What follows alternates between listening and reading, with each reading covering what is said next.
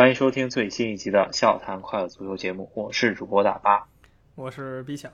在这一周之间发生最重磅的消息，可能就是上一届的世界杯冠军德国队被干了一个六比零，是吧？这个对各支球队都奔走相告，然后喜大普奔。德国球迷来说是一个挺痛苦的记忆，是吧？啊，我一直说我对国家队的感受就是我看热闹，然后我只支持中国国家队。中国国家队也没啥比赛嘛，最近，然后看一看西方这边世界主流国家队的有没有什么有意思的比赛吧。结果一看这六比零出来还是挺震惊的。德国呢是输过五个球，就被进过五个球，但是进被进六个，然后净胜也是六个，这应该是真没有过。但怎么说呢？有一句话吧，大家也都明白，出来混都是要还的。你当年在世界杯人家主场你踢人家七个。七比一巴西，这就其实挺没必要的一个比赛。你现在也得感受一下这个感觉。不过也是在一个无关痛痒的欧国联里，然后相当于欧国联决出了最新的四强，然后又就去踢一个淘汰赛，最终能决出今年的欧国联的决赛。可能大家关注的也不多了，是吧？我觉得相对来说更有意义的一件事情，就是欧洲杯预选赛的一个四强啊，都是一场一场决赛制度，然后赢家就能晋级欧洲杯。预选赛最后四个名额，我一直说这个新冠时期国家队比赛日相当没有意义。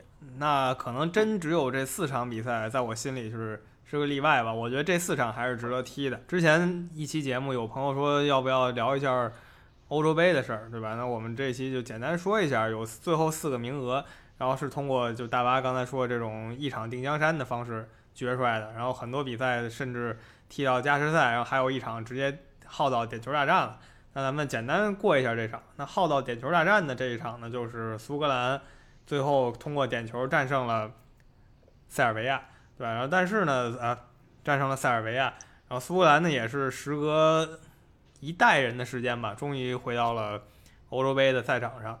就像那个队长罗伯特森说的，他小时候呢。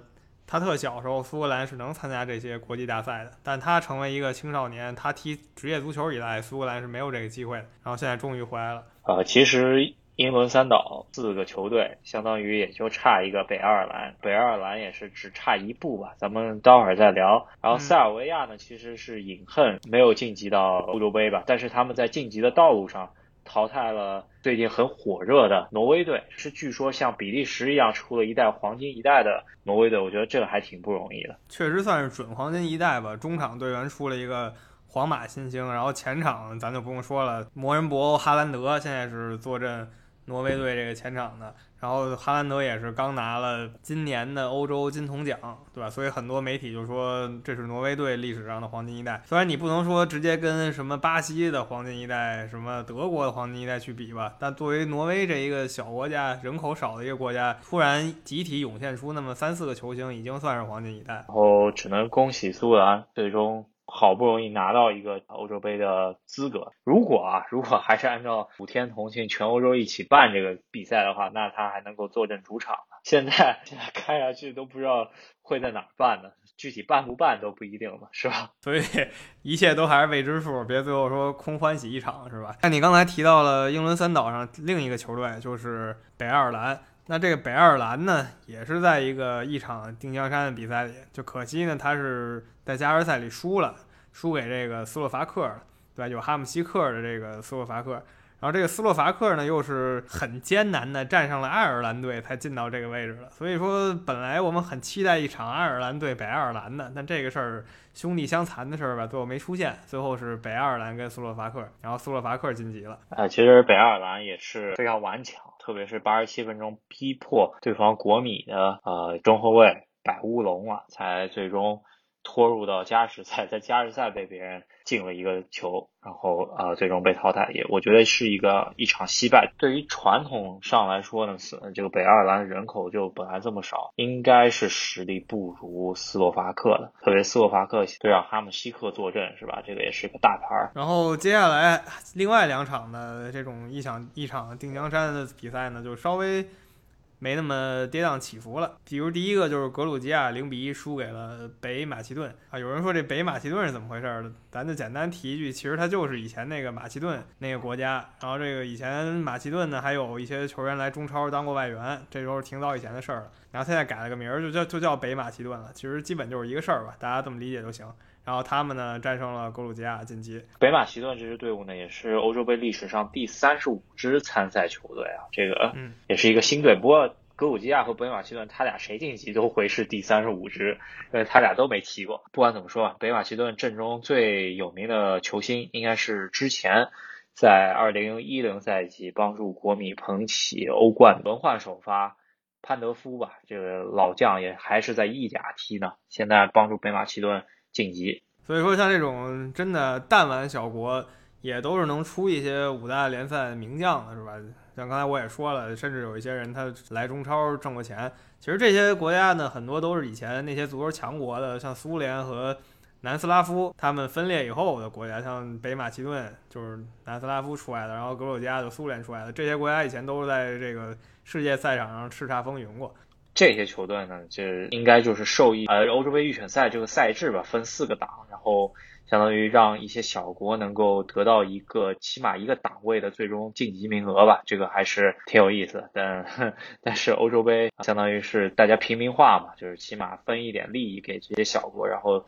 持续让大国和小国之间的利益能够互相得到一些制衡，所以我觉得他这个想法还是挺对的吧。最后呢，尤其是刚才说的这一小这一个小小的组里，这几场比赛，什么格鲁吉亚、白俄罗斯、北马其顿、科索沃，是吧？这些原来像格鲁吉亚跟白俄罗斯这以前都是一家子人了，都都当过一家子人，现在他们都得互掐，然后这些小球队里能掐出一两个。然后给大家感受一下，让小球队、小国家的球迷也能嗨一下，其实挺好的事儿。最后一个小组呢，也不是啊，那还有一场没提啊，就是匈牙利，然后二比一拿下了冰岛。匈牙利呢，它历史上确实当过这种世界一流强队，但你说那是什么普什卡什，那都是猴年马月事儿了。然后冰岛呢，其实是这几个大赛，就这几届大赛以来比较火的一个小众球队，然后大家觉得他们的。球迷啊，什么都很有气势，给大家留下很深的印象。不过这次呢，你是看不见他了。确实是那个匈牙利和冰岛，其实在上一届欧洲杯上面，两支球队都发挥的特别好。冰岛是淘汰了，冰岛是淘汰了英格兰，是吧？然后匈牙利最终也其实是进到了那个淘汰赛。然后记得他们应该是在小组赛中间逼平了葡萄牙，这都是表现非常好的球队。然后这次两个球队必须争一个球队出来，然后。啊，匈牙利把冰岛给淘汰。其实冰岛还挺惋惜的吧，在起码在世界杯、欧洲杯的赛场上面，这支球队还是挺令人印象深刻的。对，没错，当时冰岛也是被各大媒体用来羞辱中国国家队的绝佳利器，是吧？因为人家一个国家这么三四十来万人，跟中国这就是一县城水平。这么一球队，人在世界杯里还能跟阿根廷叫一板啊！这个确实当时媒体疯狂拿他做文章。啊，那这就是。四场比较有意义的欧洲杯预选赛的淘汰赛，决出了欧洲杯剩下的四个名额。那我们翘首以盼，二零二一年的欧洲杯到底能不能举办呢？我觉得这还要取决于疫苗的进度，是吧？对，这真不太清楚啊。但是我感觉像足联啊，甭管欧足联、国际足联，这都是非常非常重利的组织。我觉得他们可能会空场踢吧，反正他最起码空场踢，你还有收视率这种东西。至于球迷进场呢，确实不太清楚。但不管怎么说，咱们看一下五大联赛，像英超最近就说我要开放球迷进场了，开放一部分人先来那么三四千人试试看。对，但是我觉得还挺可怕的，因为感觉疫情还没有完全压下去。反正我觉得英国人也没怎么顾这个事儿吧，是吧？然后大家其实名义上来说还是挺想去的，特别能去的这三五千人，肯定都是那种。特别死忠的几十年的老的机票持有者才能去，所以说，嗯，大家只要放开，肯定大家都去的是吧？至于戴不戴口罩，我觉得还得严格实行一下。没错，呃，一个是戴口罩，还有一个就是好多人他老戴那布口罩嘛，是吧？咱在国内都知道这高级口罩那高级口罩，你好歹是个那个蓝色的医用口罩，但其实老外很多人以为你。自己拿布剪一块戴着就行了，那这个道理基本就是你拿纱窗防雨，基本就是这道理，没有任何用。但他们觉得这挺管用，然后就觉得自己被防疫了。那其实呢，就等着被感染呢，这其实挺危险的。不过这对于很多英国球迷来说吧，我感觉可能他们人生意义就在于支持自己的球队了。像咱们都知道的黑胖哥他们都是这样坚实拥趸，是吧？他们最后的人都成了名人了。那我们从国家队比赛日稍微聊一下吧。我觉得国家队比赛日这个非法病毒。再加上新冠病毒，就变成了一个俱乐部比赛的超级病毒了，是吧？这个感觉这次国家队比赛日真是没少人确诊新冠，然后也好多人受伤，再加上最近真的是特别频繁的赛程吧，这个确实球迷球员也是人啊，这经不起这么折腾，我觉得。对，你想联赛，然后洲际杯赛、国内杯赛，你又把什么鸟友谊赛都给加进来，基本上有名的球员。他这个最近两三个月，每一场每一周都是双赛，这个其实是非常受不了的。那球员、这运动员呢，一场强度多大呢？是吧？你这老这么来，早晚得受伤。所以很多球队现在都被伤病疯狂袭击。然后，如果你现在去看这些主流联赛的话，经常看到一个球队著名的几个三四个球员，基本都不在首发里，甚至。那我们稍微聊一聊英超赛场。我觉得英超赛场受伤病病毒侵害最严重的，应该就是利物浦队了。但是这场比赛。以一个幸福的三比零打击了另一个受伤病影响非常大的球队莱斯特城，是吧？这个我们可以稍微聊一下。其实利物浦的首发比我们想的稍微好一些，因为罗布森在虽然在苏格兰淘汰赛里头踢满了全场，有受伤的情况，但是这场比赛火线复出，再加上之前法比尼奥火线复出和马蒂普组成了一个中卫线以后。啊，把米尔纳拉去踢右后卫了，是吧？这样子的话，勉强凑了一套还算看得上眼的英超防线。对，左后卫没问题，然后中后卫呢，一个其实没问题，就马蒂普他没问题，他就是之前他老受伤，对吧？踢不上，这是他的问，这个不能说他业务不行吧。然后法比尼奥客串几场，目前还没看出啥问题，所以这都还行。然后右后卫呢，就是米尔纳了，大家也都知道，米尔纳其实他可能除了守门员以外。他都能踢，是吧？你说右后卫对他来说也不是啥事儿，踢的也挺好。这场比赛其实这条防线是没有丢球的。然后我觉得主要还是前场的水平还确实挺不错的，就是萨拉赫是新冠确诊，因为回国参加了他哥的婚礼，是吧？这场比赛状态非常活跃，可以说是要提一嘴，就是这个若塔，若塔加盟利物浦以后，感觉突然变成了顶级球星了，是吧？对，不光是在俱乐部，是吧？欧冠里他跟真蓝黑亚特兰大那一场真的神级表现，然后在联赛里屡屡打进关键进球，然后他到了这个。葡萄牙国家队是吧，也是疯狂的进球，看的好多这个葡萄牙球迷都戏称忘了 C 罗是谁了啊！当然了，C 罗还是大哥，但是这种感觉，因为 C 罗毕竟也岁数挺大的了。然后另外一个呢，就是中间这个菲尔米诺，之前好多球迷老喷他，说什么。哎呀，你老不进球，要不要你赶紧把你卖了呀什么的？我觉得这些球迷其实挺不地道的，人家踢这么多赛季，兢兢业业的，然后这一场算是找回状态了吧？有一个进球差了一毫米，然后被门线技术吹出去了，比较倒霉。但是马上又找补一个，所以我觉得可以让那些是吧？那些人闭嘴了。哈，是，菲尔米诺也是打破了球荒，是吧？这个赛季在上一次进球可能还是十月底，应该有五六场球没进球了。然后这一次又进球，在上一次进球之前呢，其实也是有一个小球荒，差不多也有八九场没进了。所以说本赛季说实话到现在他进球的状态确实不怎么样，但是他的在场上作用不一定只是进球吧，而且扎叔感觉甚至已经让他踢到一个九号半的位置，就是让他往后调度，主要还是。利物浦这个阵容里头没有一个特别组织型的前腰吧，所以说让他去串联，我觉得他还是有他的战术价值。在排阵容的上面来说，大家都以为他是中锋，就必须给他有进球的指标，他不进球，大家就疯狂喷他，是吧？我也觉得是他，尤其是像有萨拉赫、马内还有若塔。菲尔比诺真可以当一个这个攻击型中场了，所以我觉得挺好的事儿。现在有一新的玩法了，他可以中锋，也可以当攻击型中场。然后另外就是利物浦中场也其实损失惨重吧。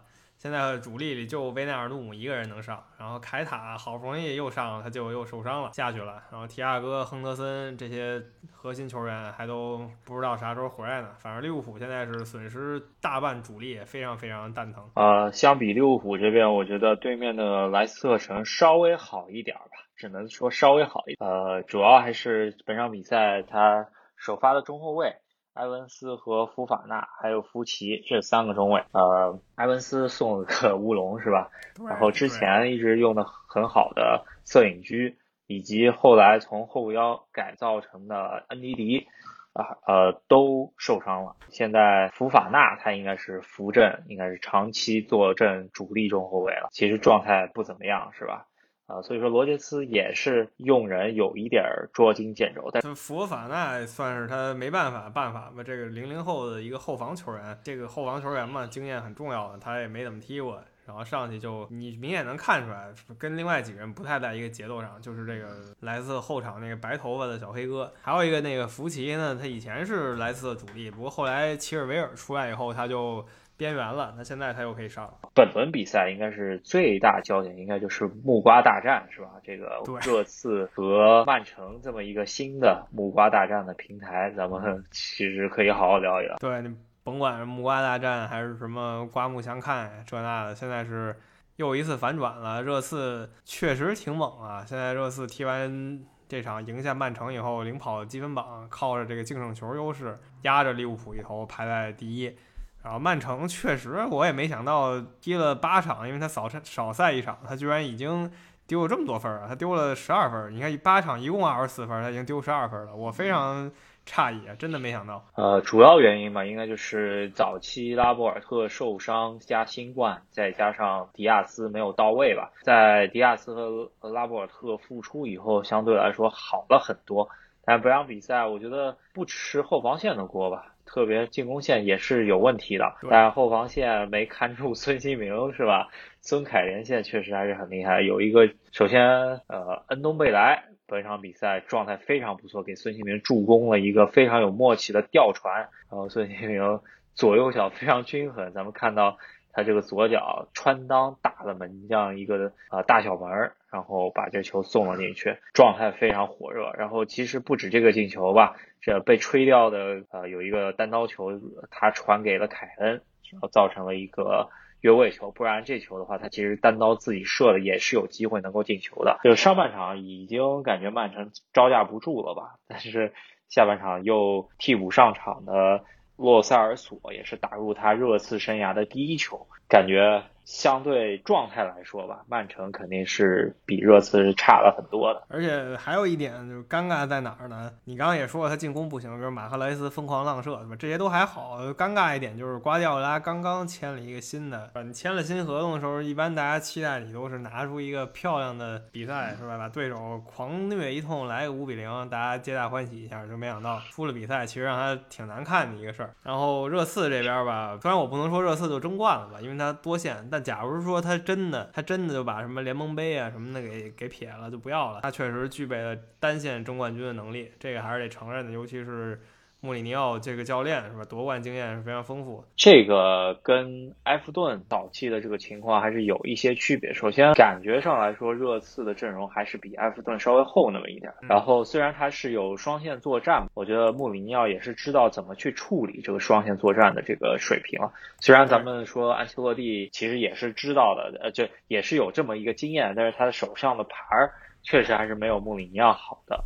然后，穆里尼奥。本场比赛呢，其实本来想上贝尔的是吧？然后贝尔都已经基本上要换上场的时候，呃，他的主力中后卫阿尔德威尔德突然就受伤了，然后这个时候他换上了赛季窗口结束前赶紧签下的一个替补中卫啊乔隆东，这个是提一下，就是他是威尔士。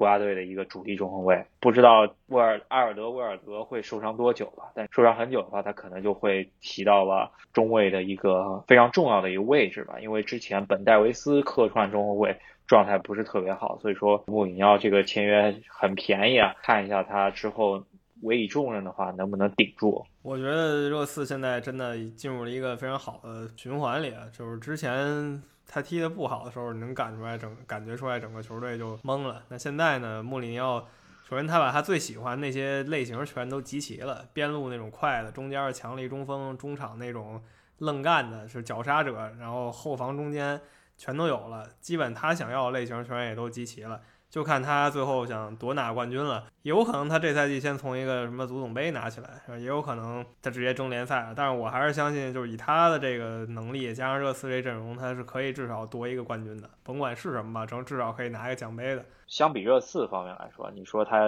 穆里尼奥集齐了他想要所有的类型的球员，看下来，曼城这边。其实瓜迪奥拉也是集齐了他想要的所有类型的球员，但是还是不太行嘛。首先会出球的中卫和门将，然后比较给力的边后卫，加上中场组织的德布劳内和一个能抢的罗德里，是吧？然后还有小快灵的贝纳多席尔瓦，然后前场三叉戟马赫雷斯、弗兰托雷斯和热苏斯，然后替补席上还有斯特林、阿圭罗，这都是他非常喜欢前场那种。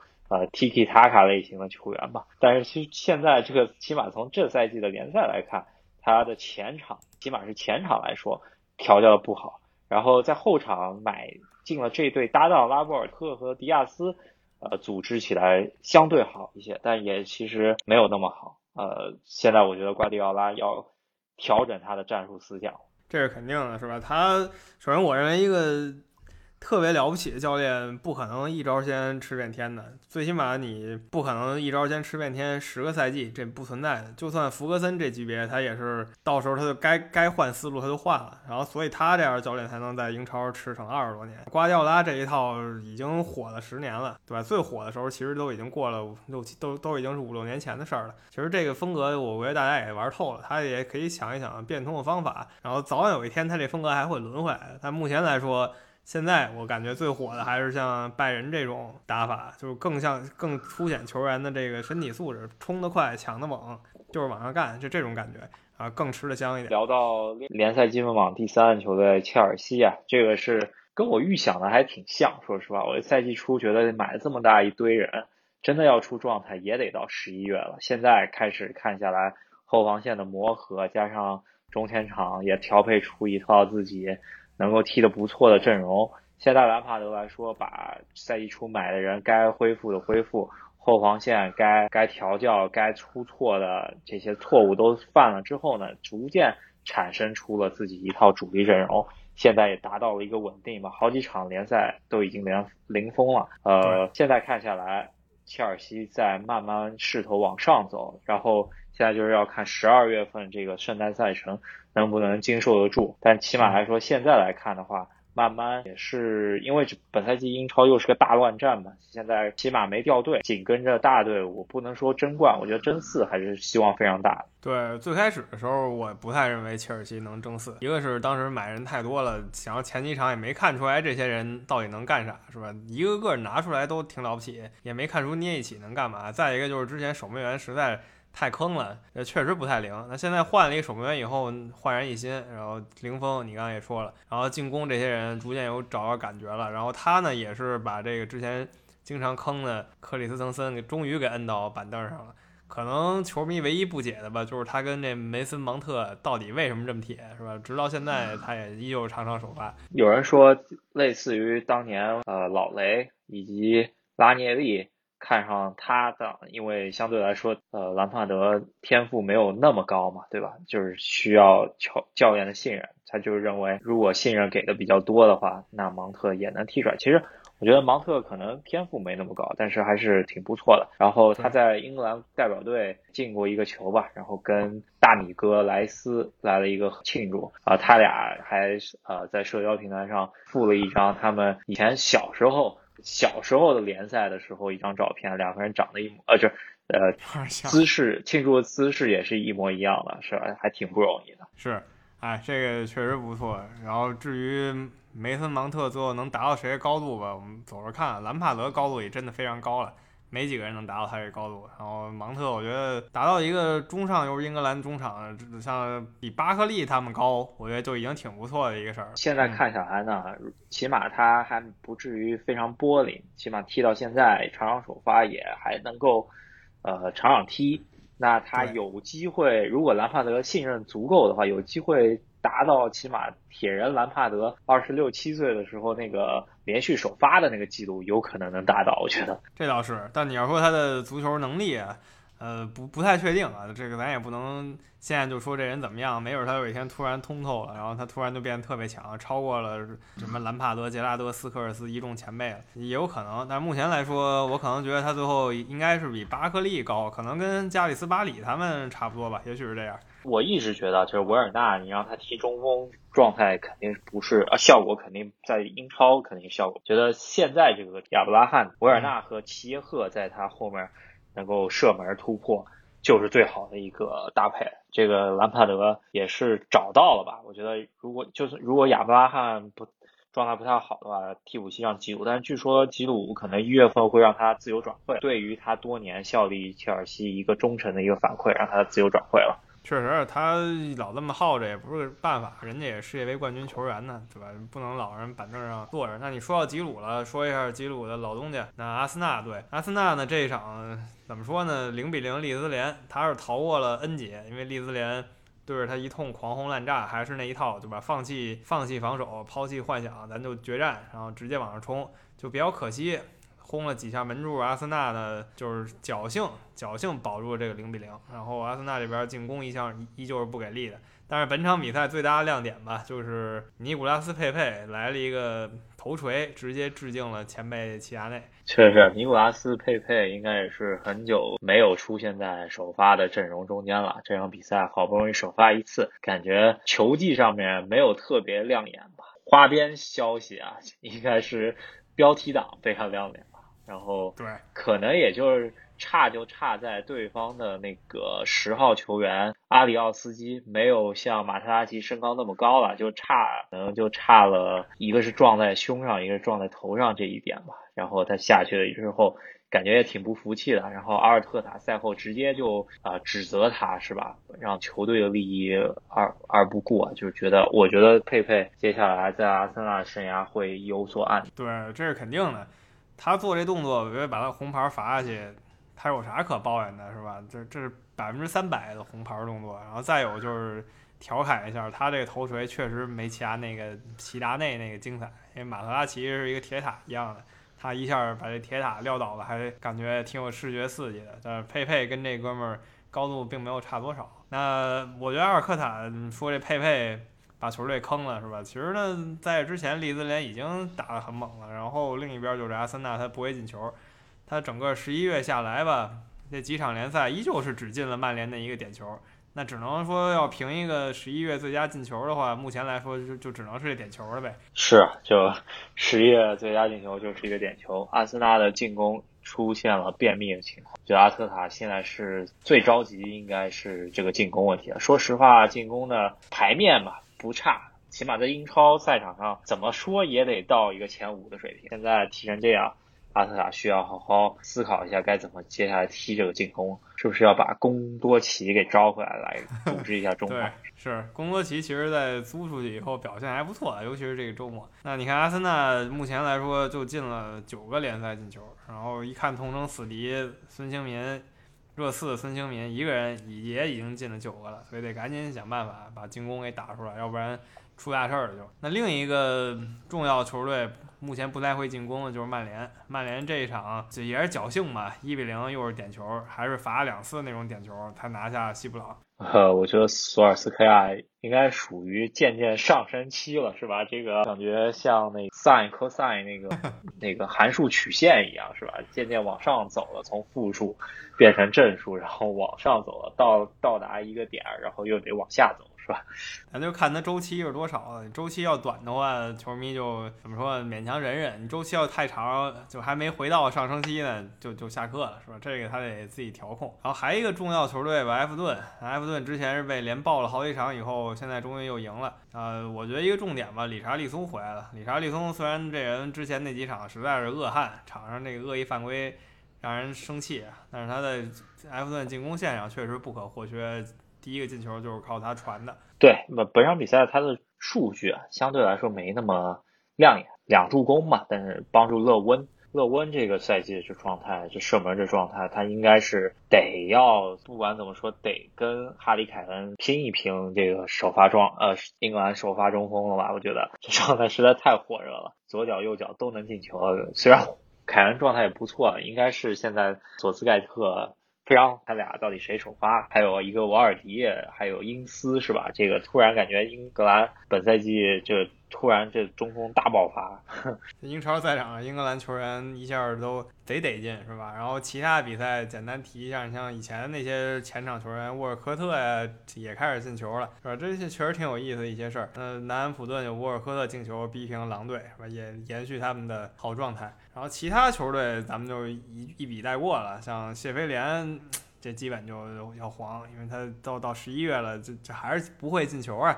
那防守再好，你只能防一个一比零，那不还是零分吗？这是非常尴尬。对，还有一场就是伯恩利艰难拿下了水晶宫，这个应该就是一个呃保级大战的一个比赛了。这伯恩利我们之前提过那个新西兰中锋伍德。八分钟进球，然后苟了一个一比零，拿到了自己非常至关重要的这三分。然后还有一场保级大战，现在来说看起来，阿斯顿维拉不至于保级啊。布对于布莱顿这三分是非常关键的，他从啊应该是相对无欲无求的阿斯顿维拉这边拿着了三分，也是啊一直啊一直领先吧，中场被人扳平了之后，然后又进了一球，一直守着啊，最终。布莱顿拿到这三分以后，对于他的保级其他对手来说，不是特别好的消息。像维拉呀、水晶宫啊，我们也说过，这赛季相对都挺安全的，因为保级呢有那么几个特别面的，他们就沉在底下了。你说一个联赛降级三个队，你要有两个特别面的呢，那其他球队就心惊胆战，万一我是那第三个倒霉蛋怎么办？但是现在呢，三个降级名额里有五个特别面的，所以其他球队就比较放松了。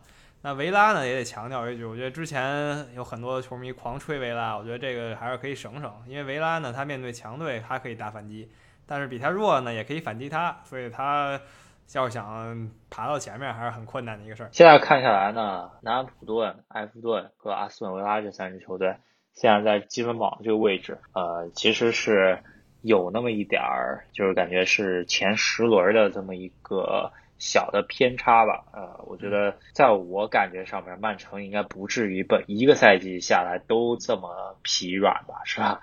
然后再加上狼队、谢菲联，呃，狼队和利兹联这些球队，我觉得也是有希望再回来了。但相对曼联和阿森纳这个进攻来说，他们还是配得上自己现在这个位置吧，是吧？曼联和阿森纳真的是进攻打不出局面，是吧？这对不起他们以前这名头啊。然后至于曼城呢，他再怎么说也不是第十三名的球队吧？他可能最差最差五六名，真的。但是你也得记住，曼城有大法宝，比如说他冬天一看，我怎么还五六名呢？没关系，一月份咱银子买起，这就又回前四。那既然聊到银子买起，他的啊潜在要买的这个夏天一直吹的这个库里巴里是吧？这个意甲赛场这个。真的让人有点看不太明白，是吧？可惜啊，感觉就是米兰在拿这场比赛之后呢，伊布在八十几分钟边路传中给受伤了。欧洲金童，欧洲赛场上第一个赛季，感觉上来说大腿拉伤，不知道能不能火线复出了。这个米兰这个帮手现在真的是有那么一点不值得吧，是吧？虽然虽然拿下了一个争冠对手，是吧？那不勒斯现在看来伊布受伤之后呢，最开心的呃球队应该是尤文图斯。是的，你现在看尤文图斯、AC 米兰还有国际米兰这三个球队当家射手是吧？伊布，然后 C 罗、卢卡库都是以前曼联的这个正印球员、正印中锋，或者说就是主力进攻队员吧，都在意甲叱咤风云呢。然后咱们群里像群里的老群友是吧？泰晤士报记者也说伊布应该拿一个什么欧洲老顽童奖。那确确实太厉害了，这三十九岁能 能这个压着当红后卫是吧？国际当红后卫，当然也不是那种像德罗巴抱阿森纳后卫那种身体上完爆，他他更多是一种意识上的完爆，把这个库里巴也就给甩开了。对，两次直接对话了，他进的那两个球，一个头球，还有一个是跑到后点，然后啊把球给垫进去了。就很明显啊，库里巴里上来就是去抓他的，但是他这个鬼魅的跑位就是让库里巴里非常难受。第一个球呢，就是机敏的往前一插，然后头球一点，库里巴里没脾气，身体都还没扛上呢，就来不及了，这球被别人进了。然后第二球呢，呃，库里巴里在前头呃看对方传中球员呢，然后。呃，伊布机警的找边后卫那个位置了，往球门后头走。库里巴里回头一看的时候，已经来不及了，这球传过来了，是吧？所以说，伊布自己也说啊，他比起十年以前的自己呢，可能身体状态是下降，但是他觉得现在自己是一个更平衡的球员。我觉得米兰教练其实有点黑心了。二比一领先的时候呢，其实真的应该把伊布拿下来休息休息，让小年轻上去再冲击一下，拖一下时间了。老让他这么八十几分钟、九十几分钟踢完，他毕竟三十九岁球员呢。这个不是说十九岁是吧？然后真的以为是欧洲金童奖，是。但是不管怎么说，他这个赛季的成绩确实恐怖。他意甲是上了六场还是七场吧？就甭管六场还是七场的，上了几场他就每场都进了，然后很多场还都是进两个。所以你就想想这个能力确实强。他自己老说什么我才是世界当代最佳。之前呢他在法甲时候这么说，好多人就说什么你踢个农民联赛你有什么可说的？那现在。来了意甲还能这么强，而且都快四十了，我还是很服他这句话。米兰突然就把意甲的这个争夺搅得有点，这个这个浑水又搅得有点重，对吧？然后伊布居然超越 C 罗，成为了呃现在意甲射手榜的第一名，这个确实没有想到。冠还是一个一个赛季的一件事吧，现在来说还是为时过早，才八轮。我可能觉得米兰在伊布受伤之后，特别是。之前伊布也受过伤嘛，咱们看了米兰那个状态就差了，就完全是两个球队了，对吧？所以说我还是不看好米兰最终能够什么说夺冠，这个我觉得还是差一口气，毕竟球员还是差，比咱不说尤文吧，比国米还是都会差一些。是，那如果说真夺冠了，这算是一个足坛神话了，呃，可能没有二零一六莱斯特那么神，但也绝对是一个。呃，足坛神话。那另外几个强队，像国际米兰、尤文图斯，还都挺稳的。这里就带过一下，然后说一下真正的欧洲金童吧。伊布是这个反向金童，真正的欧洲金童呢是这个哈兰德。这场有点厉害，四个球，呃，就是确实效率很高。我觉得他这个球员也不需要打出马拉多纳呀、梅西那样的花里胡哨进球吧，他就把握机会就已经让人非常佩服了。特别是第三个进球啊，抢后卫那一场，就是后卫一不留神嘛，把球没停好吧。然后一回头，哈兰德已经领先他半个身位了，再一转眼就把这球截下来了，就单刀射进去了，然后还把门将给顺带给过了。这个过人也不是什么节奏变化，就是纯汤，然后靠着自己身体倚住，这个身体确实实在是太恐怖了，魔人布欧的身体。对，他不光是就是爆发力，然后力量强，然后身高。而且他是这个四肢，你明显看出来，他这个臂展呀，还有他什么腿长，确实比别的球员都都长出那么一截儿。咱就是咱说胡扯一句，就是比如说门前抢点捅射，他呢就比人占点便宜啊，就那么一说。身体状态真的非常火热。现在就说皇马到底什么时候把他那个跟多特蒙德签的那个解约金给付了？下赛季皇马见了是吧？对，真的是这个新银河战舰是吧？正在计划中。那就说一下西甲、德甲这边拜仁不提了，这场吃瘪了，来个一比一。那西甲这边，皇马这赛季我感觉他就是感觉想低调一点儿，等着新银河战舰呢，等着明年夏天兴风作浪。那这赛季最火的吧，皇家社会是一个，因为有了席尔瓦，但是呢，不认为他能最后怎么样。另一个就是马竞，马竞这边在强强对话中间，在自己的呃主场，最终是一比零小胜拿下巴塞罗那，也是应该是自己。九次对巴塞罗那没有啊没有赢球吧？这次总算赢球了，非常不容易啊！靠卡拉斯哥一个对方呃抓住了对方出击失误的一次决断吧，在禁区外射门，这个让我想起有南非世界杯吧，比利亚在禁区外头进那个智利队那个进球，其实很像，很像，对，没错，那个球也很经典，也是当时西班牙应该是就一比零拿下，对吧？那这一场巴塞罗那这边呢，守门员。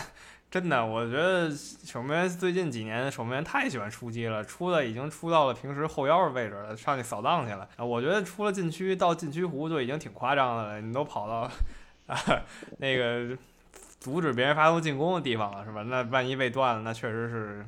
追都来不及了。然后这俩球队本赛季想有渊源的一些事情，一个是格里兹曼首发踢的不怎么样，是吧？还有一个就是苏亚雷斯因为条款吧，然后没有上场。但是不得不说啊，这西蒙尼用人，呃，特别是在一比零领先以后的马竞，确实实在是太恐怖了，是吧？是他去年是吧？他去年是老来零比零，他那一比零的时候他打不出那个一，那这赛季呢，他好像挺能打出这一的。然后他就一切都好事儿了。你看他现在八场踢完了才丢两球，我五大联赛里谁敢说我这防线确实很硬？特别是在新冠疫情影响下以后呢，感觉场均进球每个联赛都已经是呃，应该是比之前平均进球数高了吧？主要是赛季前准备时间短。然后加上球员没有怎么休息，然后又是赛程密集了，所以说大家都丢球丢的比较多一点。现在就马竞的这方向还是比较过硬的。对，没错，西甲这边巴塞罗那目前虽说少赛两场吧，但是跟曼城有点像是吧？这个在第十三名。非常尴尬的，待在这个位置。当然了，他不可能说真的一个赛季结束后，他真的还在什么五六名，真不至于。西甲这个环境，他再怎么说回前四没问题吧？这个我觉得应该不是什么大事儿。我倒最有兴趣观察一下皇家社会这个大卫席尔瓦效应能维持多久。目前来说是非常强的。对，如果我觉得第二次国家德比时候，巴萨还没回前四，然后国家德比再一输的话。科曼可能呃凶矣是吧？然后基本上可能要卷铺盖了。然后现在来看的话，还可以再看一看，特别是他现在本赛季想多用新人的这一套，所以他其实看来看去吧，其实也就是呃用了佩德里，然后加上登贝莱，如果呃还能踢的话就经常使用，然后德斯特这些人也没说比二比八那那个教练阵容用的差别在哪儿。可能也就是让梅西多负责在中场串联了。现在看下来状态，起码来说吧，格里兹曼的状态调的不是特别好。咱们可以看一下这个呃科科曼，他能不能冬季转几个他喜欢的荷兰人去。呃，反正科曼嘛，他之前也提过他喜欢那些人，德佩什么的，反正没来呢，看着吧。但是像德佩这样球员，假如说他来了，科曼又不行，然后科曼又卷铺盖了，那德佩就尴尬了。他的他要没科曼的话，我不认为他在巴萨能有首发位置，甚至替补位置都很慌。现在看起来西甲还是马竞本赛季的希望非常大了，是吧？对对。最近这个赛程过瘾，咱们把联赛都聊了，基本上就来不及聊欧冠了。我觉得欧冠咱们可以放在下一周，然后等所有比赛都踢完之后，稍微聊一下欧冠。对，这希望球员们真的就是能挺住啊！这欧冠联赛、杯赛，然后友谊赛还来插一脚，真的有点太疯狂了。那最后补一句亚冠吧，中超几个球队踢亚冠的。目前踢的还都行，然后上一期咱们投票有不少人都认为咱们中国球队有最后能进四强的。现在看起来最大希望，我觉得还是上海上港吧，是吧？这个孤注一掷吧。本赛季如果不拿亚冠冠军的话，下下赛季就亚冠见不着了。加上胡尔克可能不续约之后，下赛季上海上港的前途如果没亚冠踢的话，就有点儿不好说了，是吧？申花给我的表现其实还是中规中矩啊，毕竟第一场对澳超联赛，人家直接上十六岁小孩了，拿到了申花从零九年以来十一年的第一个亚冠胜利啊，这个确实也是。恒大这边反正他少了一个队嘛，上期提了马来西亚不让出国。甭管你旅游也好，办事儿也好，反正就别出去了。那那个马来西亚那球队，就那个刷分被刷分那机器，他肯定就来不了了。剩下三个队互相杠一杠。然后北京这边，我看目前踢的这状态，我觉得北京这赛季小组出线是没问题的。我希望能在淘汰赛走远一点吧，进个四强什么的，非常好的事儿。上海上港这一场比赛真的也是属于田忌赛马的赛制吧，可能让。啊，外援休息了一场半，这场比赛上半场呢，尽量让中国球员上场。韩国最强全美现代能够搞了个一比一，然后外援再一上，感觉就有点呃，对方韩国球员就有点刚不住啊。胡尔克奥斯卡一上噼里啪啦就进了个球，然后守住了。我觉得这个还这个感觉佩雷拉起码现在来看的话，用人在联赛不怎么样吧，这赛季有。亚冠还是有那么一点想法，希望他能够保持住。然后到亚冠赛场上嘛，也没有说直接对话，目前还没有。所以先希望中国球队都走远一点，然后大家直接对话再各站各的边儿吧。啊，如果说你都没出现，那谈不上什么职业对话。其实亚冠是一个非常好的机会啊，因为感觉澳超联赛起码不想好好踢了，是吧？起码韩国球队他的很多去国家队的球员。有很多新冠的病例，所以说会很受影响。日本球队本来来说，可能亚冠一直是呃非常看重的，我觉得也就是日本球队需要去注意一下。然后中超西亚那边早就踢出来，肯定状态不怎么好了，是吧？拿到东亚，我觉得 赢西亚还是很有希望的。所以咱们期待一下有没有好好表现。那咱们这期虽说没有什么大新闻吧，但是还是聊了挺久。那咱们这期就聊到这儿。喜欢我们节目朋友呢，别忘了在喜马拉雅上、在网易云音乐上、在微信公众号上关注我们，给我们节目点个赞。如果你有喜欢节目的朋友，喜欢足球的朋友呢，就把我们节目分享给他们。对，那非常感谢你们支持。对，想要加我们微信群的朋友们呢，可以关注我们的微信公众号“赫斯基大帝”。然后呃，回复任何消息都有添加群的方式。然后最近可能大家在群里讨论的也非常激烈了。然后呃，有兴趣一起讨论的朋友们可以加我们的微信群。那咱们这期就说到这儿，咱们下期再见，拜拜。好，下期再见，拜拜。